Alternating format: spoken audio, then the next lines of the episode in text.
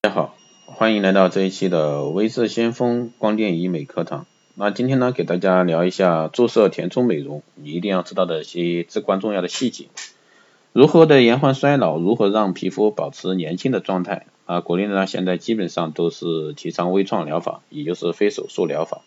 经过多年的一些累累积呢，比较建议用填充的方式来改变。那医生和顾客呢都比较认可，注射填充的市场呢在国内是越来越广泛。那比如说我们来说一下眼周和面部衰老的整体一些概述，给大家讲解一下。眼眶下面的三角区呢就是我们通常说的一个苹果肌，眼角旁边的一条线呢就是泪沟。有些人呢天生就有，不仅仅是衰老才导致的，有些是通过手术也得不到改善，效果呢没有注射填充来的好。第二个呢是相对于说苹果肌的注射难度不是太大，主要是泪沟。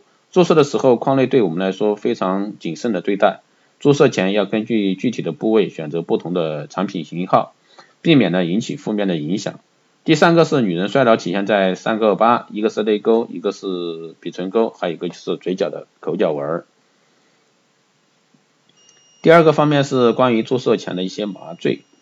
那注射前呢，医生通常会习惯用一些表麻，实际上也可以用一些利多卡因进行主次麻醉，因为在一边打一边要塑形，所以说可能会出现痛感，所以可以在竞争的部位呢适当的给一点点。第四个呢是关于注射量和吸收的一个问题。那我们注我们呢不要一次打的太多，会引起一些负面影响，越数越数啊这不打。打多了呢，完全是一种商业行为，要而且呢要根据顾客的情说清楚，任何填充剂都是要吸收的，不同剂型时效是不一样的。一般呢第二天就会出现材料被吸收的状况，因为里面有水分氯化钠啊，所以说吸收的是水分。无论注射什么样填充剂，第二天都会吸收一部分水分的。有的顾客不明白，花了那么多钱来注射以后，觉得刚刚注射的一个星期就吸收一部分。关于吸收这个问题，一定要和顾客说清楚。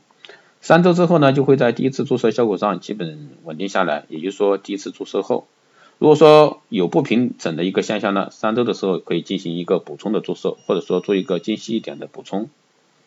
还有就是关于淤青的问题，那我们在注射当中尽量把进针的一个区域掌握好，最好呢是不要太多的针眼，因为内沟处有很多小的毛细血管，一旦碰到呢就会出现淤青。如果出现，一般需要五到十天左右才能消退。一旦发现小血管的时候，一一定要避开。像组织很薄的部位，几乎就是一层皮肤，没有什么脂肪层。注射的时候呢，一定要谨慎，尤其是注射量这个问题上，是特别引起注意。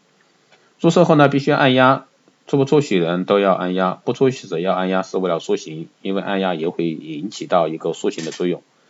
最后呢，就是常规我们注射以后呢，都需要冰敷，针眼用点眼药膏啊涂抹一下，预防感染。以上呢就是一个关于注射填充啊整形这一块给到大家的一些基础知识。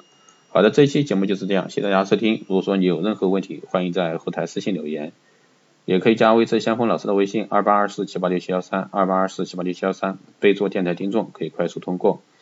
更多内容你可以关注。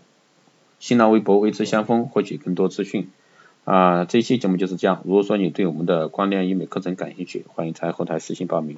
好的，这一期节目就这样，我们下期再见。